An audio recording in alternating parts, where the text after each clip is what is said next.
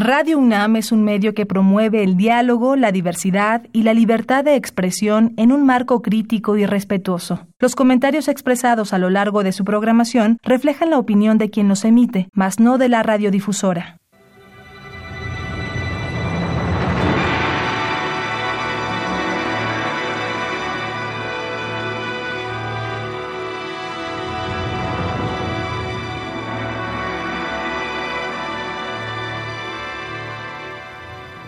Radio Universidad Nacional Autónoma de México presenta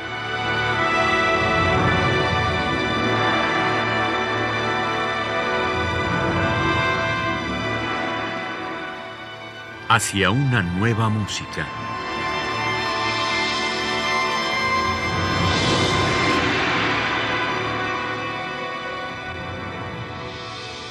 Programa a cargo de Ana Lara. Muy buenas tardes, bienvenidos a Hacia una nueva música. Soy Ana Lara y el día de hoy estoy con Iván Naranjo a través de Zoom. Iván Naranjo es un joven compositor mexicano que desde hace algún tiempo estoy tratando de contactar y al fin lo logré. Así es que Iván me da muchísimo gusto que finalmente podamos vernos, aunque sea a través de la pantalla. Muchas gracias, Ana. Pues también es un honor y me da mucho gusto estar acá. Cuéntanos un poco sobre tu trayectoria antes de que empecemos a escuchar tu música. Bueno, yo comencé con la música seriamente, creo que bastante, bastante tarde. A los 18 años entré al Conservatorio de las Rosas en Morelia, soy de allá. Inicialmente a estudiar contrabajo. Estudié el propedéutico y bachillerato en contrabajo. Después decidí cambiarme a estudiar composición con Germán Romero. Coincidió que llevaba apenas un año ahí. Y bueno, pues ya de ahí eh, no salí. Este, me quedé, terminé la licenciatura, me quedé un par de años trabajando en el conservatorio y después fui aceptado a una maestría en la Universidad de Wesleyan en Connecticut, en Estados Unidos, eh, donde en ese momento daba clases Alvin Lucier, Anthony Braxton y Ron Quivila, que fue como, quien fue mi asesor. Esta fue una maestría en, música experimental y composición. Y bueno, definió de alguna manera muchas cosas que todavía persisten en mi música. Y bueno, después eh, de terminar, tres años después, fui aceptado al, doctorado en composición en la Universidad de Stanford, eh, donde estudié principalmente con Brian Fernihoe y Eric Kuhlman, que bueno, también definen esta, esta otra parte de mi música, ¿no? O, me ayudaron a definirla. Y bueno, regresé a México hace algunos años, regresé a vivir ya no a Morelia, sino a la, a la Ciudad de México. Y bueno, he tenido la suerte de, de haber sido residente de, del ensamble Cepro Music como compositor residente y coordinador de tecnologías. Eh, actualmente ya no lo soy, pero sigo manteniendo la cercanía y trabajando de vez en cuando con ellos. Y pues estoy también dando clases con, en la Academia de Arte de Florencia, composición análisis, y bueno, haciendo conciertos independientemente. Iván, viendo tus partituras y escuchando tu música, uno se da cuenta de, de, bueno, de la complejidad de tu pensamiento musical y, la dificultad también para poder escribir eso que te estás imaginando tú. ¿Cómo ha sido este desarrollo para ti? Evidentemente, no sé si fue casualidad o qué, que empezaste con Germán Romero, que es un poco hacia, hacia allá, que, que él va también, o tú has elegido esos maestros que, han, que te han ayudado a desarrollar esta, esta escritura, que además es, es compleja, pero es al mismo tiempo muy personal, o fue, eh, ¿cómo, fue este, este desarrollo? Bueno, el, el, contacto con Germán, digamos que yo todavía no tenía muy definido mi, mi, estilo musical, entonces claro que sí fue una gran influencia y algunas piezas incluso fueron pues muy, muy basadas en su pensamiento. Creo que eso ya, ya no está tan presente, pero claro que reconozco a, una hora una, una fuerte influencia. Pero en el caso de la notación, bueno, y lo mismo con, con, con, mis estudios de música experimental y, con Brian Fernihoff, ¿no? Este, claro, a ellos ya sí estaba muy familiarizado con Lucier, estaba muy familiarizado con Brian Fernihoff y, y, me emocionaba estudiar con ellos, ¿no? Pero bueno, sí, el, yo creo que el desarrollo de la notación sí ha sido una cosa bastante más, más personal. Inicialmente creo que hubo un cambio, un cambio, eh, un cambio grande, perdón, cuando cuando llegué a Wesleyan y me enfrenté, digamos, con más profundidad a las músicas experimentales, pero también al, al comenzar a estudiar código, pues sí, música por computadora, eh, por medio de Super Collider, y entender este otro tipo de, estructuras, ¿no? De estructuras musicales por medio de algoritmos, por medio de, de azar controlado, etcétera. Y, bueno, esto me llevó a hacer algunas partituras que eran como tipo mapa, que, que sabía que, bueno, que, que, aprendí que también se podían expresar con código computacional. Y bueno, una vez entrando a este territorio de, partituras que no se leen linealmente, también pues las necesidades técnicas eran otras, ¿no? Ya no eran partituras que pudiera hacer en finales, sino eh, tuve que aprender a hacerlas en Illustrator. Y eso me ha llevado pues a desarrollar artefactos de notación que sirven ya sea para, para dar flexibilidad estructural o formal o para, para resolver ciertos elementos de, de, técnica instrumental. Y bueno, a veces aparecen por primera vez en, en, una pieza para resolver algo muy específico, pero me doy cuenta que el artefacto además sirve, me lleva a otros territorios composicionales. Eh, bueno, por ahí va. Bueno, la primera pieza que vamos a escuchar es un tour de force para la flauta, se llama Permeable y es una pieza que le escribiste a Wilfrido Terrazas.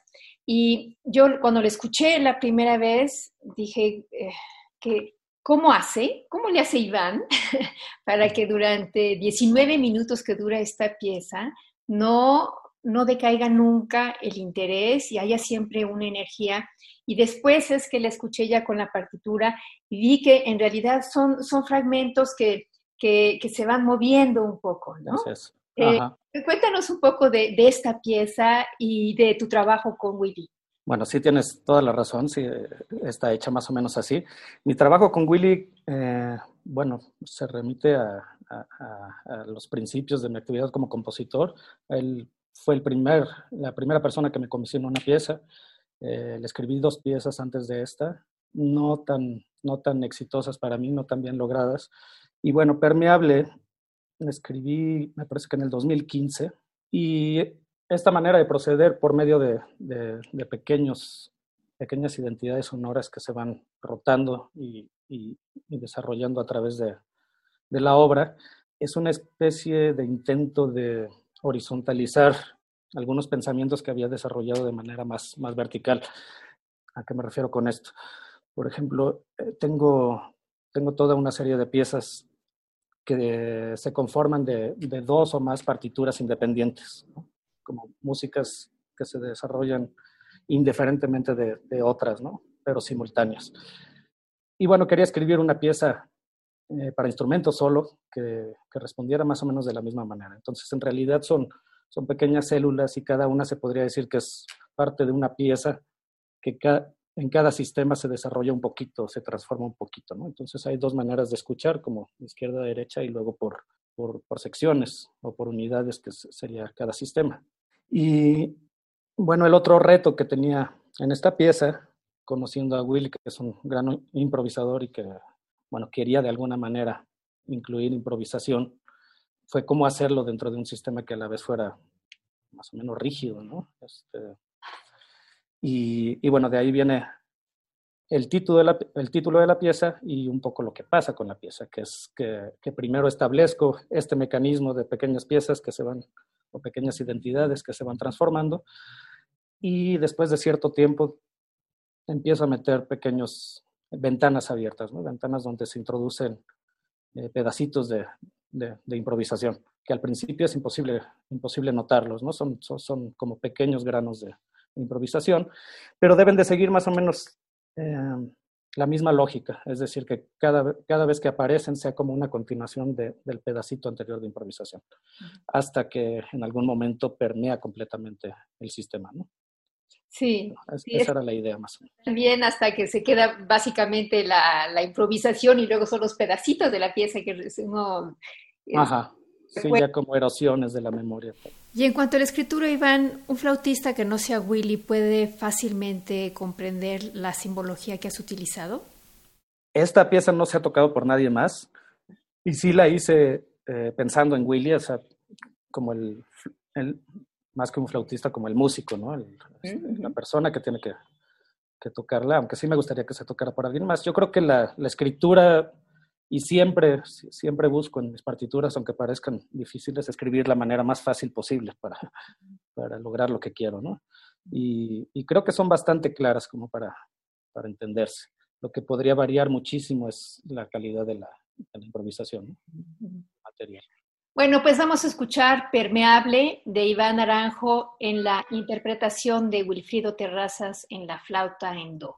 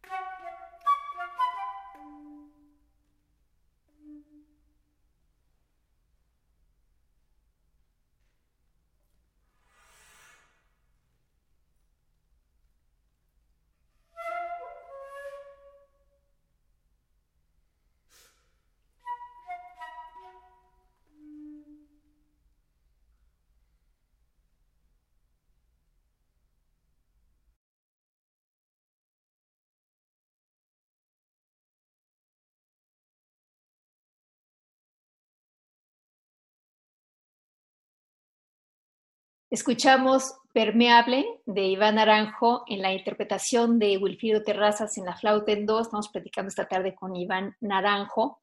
La siguiente pieza que vamos a escuchar se llama Mineral.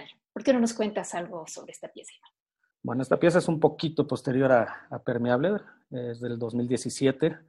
Fue escrita para, para el ensamble Retro Disco, un ensamble de Suiza con una instrumentación muy poco convencional, que es un, una tecladista que, generalmente es pianista también, pero en este ensamble toca sintetizador o, en este caso teclado MIDI, eh, corno francés y violonchelo. Y bueno, es una pieza que yo creo estructuralmente o la, estructura interna es, es, similar a la de Permeable, tal vez eh, en el sentido de que son, son pedacitos de música que, que aparecen y reaparecen y que tienen una especie de versión transformada en, en, los, en los, otros instrumentos. ¿no? Hay, eh, hay como tipos de, de, eventos que se repiten en los otros instrumentos, cada, eh, pero cada, cada instrumento eh, ah, articulándolo en base a su, a su naturaleza. ¿no?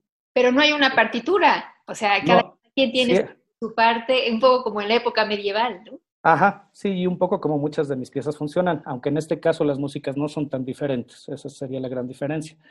Pero sí, como, como bien dices, eh, los instrumentos, el, único momento de simultaneidad o de sincronicidad es el, primer instante. Y a partir de entonces, cada uno va por, por su lado un poco, ¿no? Este, con tempos distintos o, secuencias de tempos distintos, y, y cada uno con una sección de segmentaciones, de repeticiones de, un mismo material que suceden en, momentos diferentes.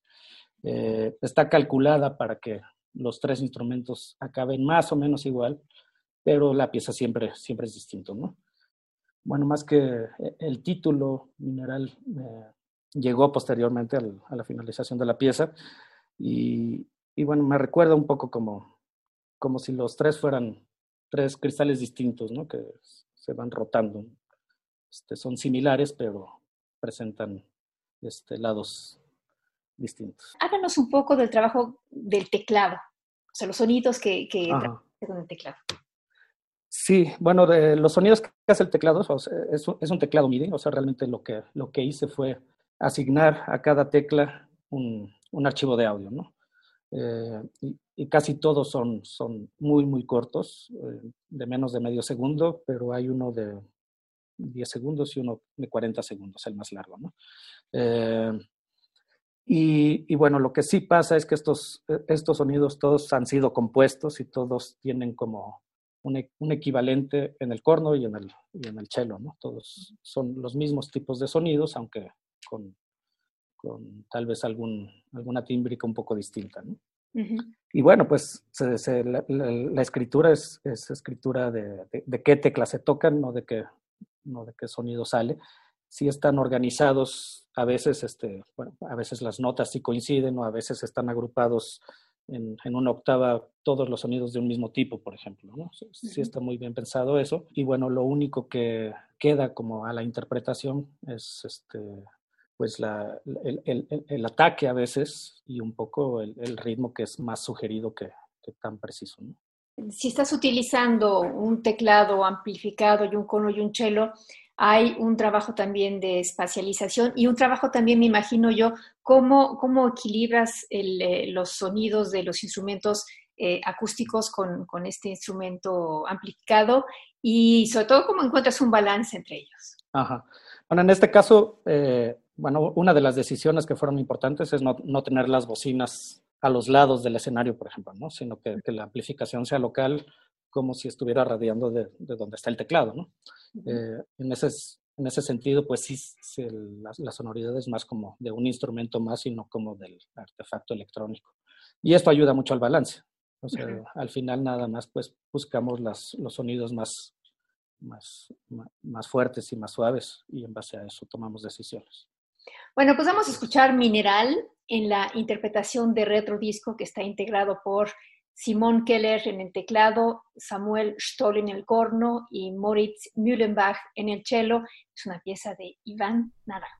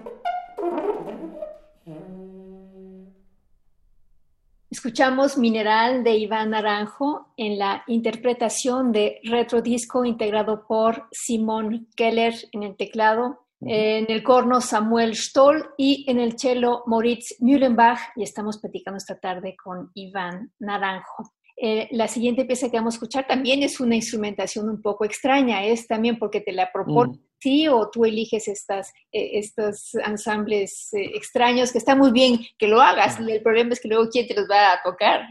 Exacto.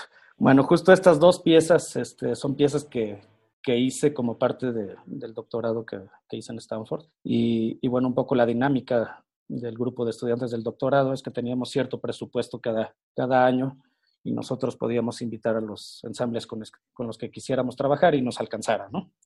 Entonces, bueno, Retrodisco fue, fue, una propuesta colectiva de varios de nosotros. Eh, y en el caso del, del otro ensamble, que no, no, es un ensamble consolidado como tal, eh, pues ahí fue, fue una sugerencia mía a partir de, de, de, Pablo Gómez, con quien quería trabajar desde hace tiempo, y él nos sugirió un, un trío, ¿no? Con, con Dustin Donahue y, y Scott Worthington, que, bueno, los tres son grandes, grandes intérpretes de sus instrumentos. Entonces, bueno, sí es un, un, un, ensamble extraño, pero, pero bueno, valió la pena aunque sea, aunque sean pocas las veces que se toque esta. Al menos de la música que estamos escuchando el día de hoy, son piezas que han sido escritas especialmente para estos músicos, o sea que sí. tú trabajas cercanamente con ellos. Sí, así es, especialmente con el ensamble este de guitarra, percusión y contrabajo. Ahí sí hubo un trabajo de, pues de meses, ¿no? En que ellos visitaban la, la escuela, trabajábamos un, unos días y, este, y, luego volvían un par de meses después. Y luego al final hacíamos una residencia antes del concierto donde se, se terminaba de afinar detalles. ¿no? Uh -huh. Esta sí es una pieza muy, muy difícil de tocar, particularmente por, por los tempos distintos y, y, y la, las, pues sí, la, la, la, polirritmia o poli, politemporalidad. ¿no? Sí, que requiere muchísimo trabajo individual y de ensamble sobre todo, ¿no? Sí, sí, sí, sí. Y bueno, ¿y cómo te sentiste tú después de este, de este estreno? Súper bien, o sea, sí, sí, bueno, con mucho nerviosismo de que iba a salir o no iba a salir, si, si resultaba el experimento, porque sí estaba, estaba probando cosas nuevas, ¿no? Y sí, una escritura muy, muy complicada también pero salió muy, muy bien. Se tocó dos o tres veces en concierto y luego hicimos esta, esta grabación más detallada, eh, pero incluso en concierto también salió muy precisa. ¿eh? Este título también vino después de terminar la pieza y, creo que es por esto, me imaginé, bueno, a, veces cuando termino una pieza me, me, salen imágenes, ¿no? Me llegan imágenes. En este caso era precisamente este de una superficie de un vidrio quebrado. Donde encuentras como diferentes maneras en que se, se quiebra el vidrio, como, como si fueran diferentes tempos, y, y, y parecía un poco a la partitura. Es, es eso, es nada más que una imagen. Bueno, pues vamos a escuchar On the Shattered Surface of Time de Iván Naranjo. En los instrumentos están Pablo Gómez en la guitarra, en la percusión Dustin Donahue y en el contrabajo Scott Worthington.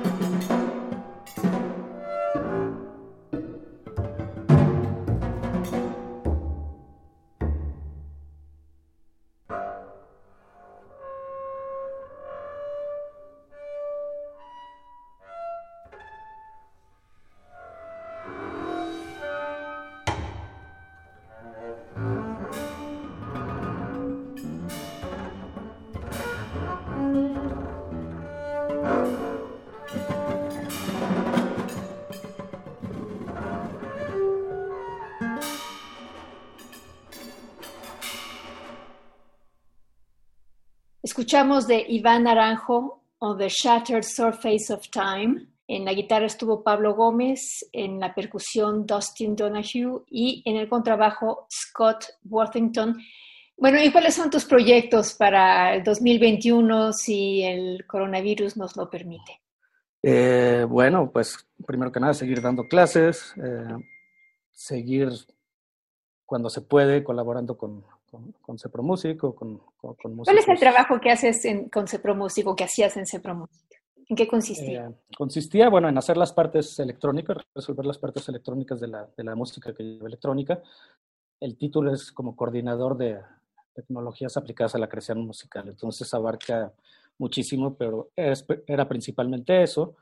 Y también implicaba componer para ellos y compuse dos piezas para, para Cepro Music. La segunda, pues, se frustró por la pandemia, pero de hecho era una, es, una pieza para Cepro Music y el ensamble Retro Disco de Suiza. Esperamos que se haga. Y bueno, ahora pues todo se ha, se ha volcado a, hacer más videos, ¿no? Los videos de Cepro Music, cuando se puede hacer conciertos, los, este, pues cada quien me manda su parte y yo los junto. ¿no? Eso es principalmente lo que hago. Y bueno, proyectos próximos. Pues ahora estoy componiendo una pieza eh, que, bueno, resultó seleccionada para estas becas de la UNAM de Resiliencia Sonoras. Es una pieza para cinco instrumentos, para clarinete, viola, guitarra eléctrica, contrabajo y electrónica. Y bueno, también es, es, es, una cosa nueva, una especie de canon dilatado este, lo llamo, pero bueno, apenas voy comenzando con eso. Y, bueno, recientemente terminé dos piezas, una para trombón, para Kevin Fairburn, eh, y, un, y, una miniatura para violín. Entonces, bueno, espero que se estrenen pronto, de alguna manera. Oye, ¿y sigues teniendo mucho contacto con tus eh, colegas en Estados Unidos? Eh, con, con, Stanford, por ejemplo, ¿tienes alguna relación todavía? ¿Ya no?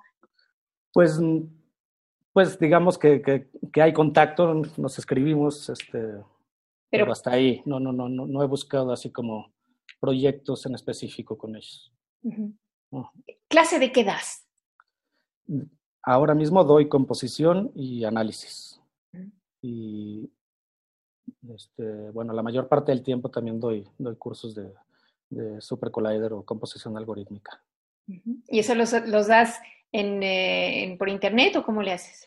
Eh, pues a veces los he dado por internet y, ah, bueno, ahorita sí todas las clases son por internet, por Zoom. Eh, y los cursos, he dado algunos cursos caseros y otros también a través de la Academia de Arte Florencia. Pero la Academia de Arte Florencia es, estaban muy interesados, hasta donde yo sé, también en, en, la interdisciplina, ¿no? Pues sí, aunque, aunque creo que el enfoque sí va más hacia, hacia la música. Lo que sí es que hacia, hacia, hacia diferentes géneros de composición. este, sí, es un, es un programa algo extraño ahí mezclando diferentes áreas, ¿no? Creo que puede ser saludable también. Y, ah, bueno, antes de despedirnos, me gustaría que compartieras con nosotros tu, tu página, donde puede seguirte la gente, donde se puede escuchar tu música, donde pueden tener contacto contigo. Bueno, desde hace como un año no tengo página web como tal. Eh, espero volverla a subir pronto. Eh, tengo un par de SoundClouds, eh, es Iván-Naranjo y luego el otro es Iván-Naranjo-2, me parece. Eh, pero si no, bueno, en, un buscador saldrán. y bueno, pues ahí estoy en algunas redes sociales también. Bueno, pues muchas gracias Iván por habernos dado esta entrevista y felicidades por esta música fantástica. Ya me volví tu fan total. Muchas gracias, Ana. Y muchas gracias a ustedes por haber estado con nosotros. Yo soy Ana Lara, en la producción estuvo Alejandra Gómez y les deseamos que pasen muy buenas tardes.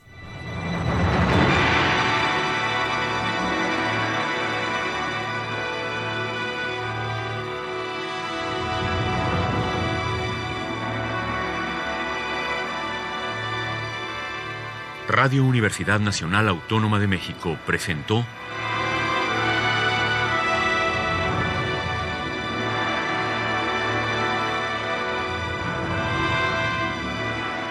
hacia una nueva música.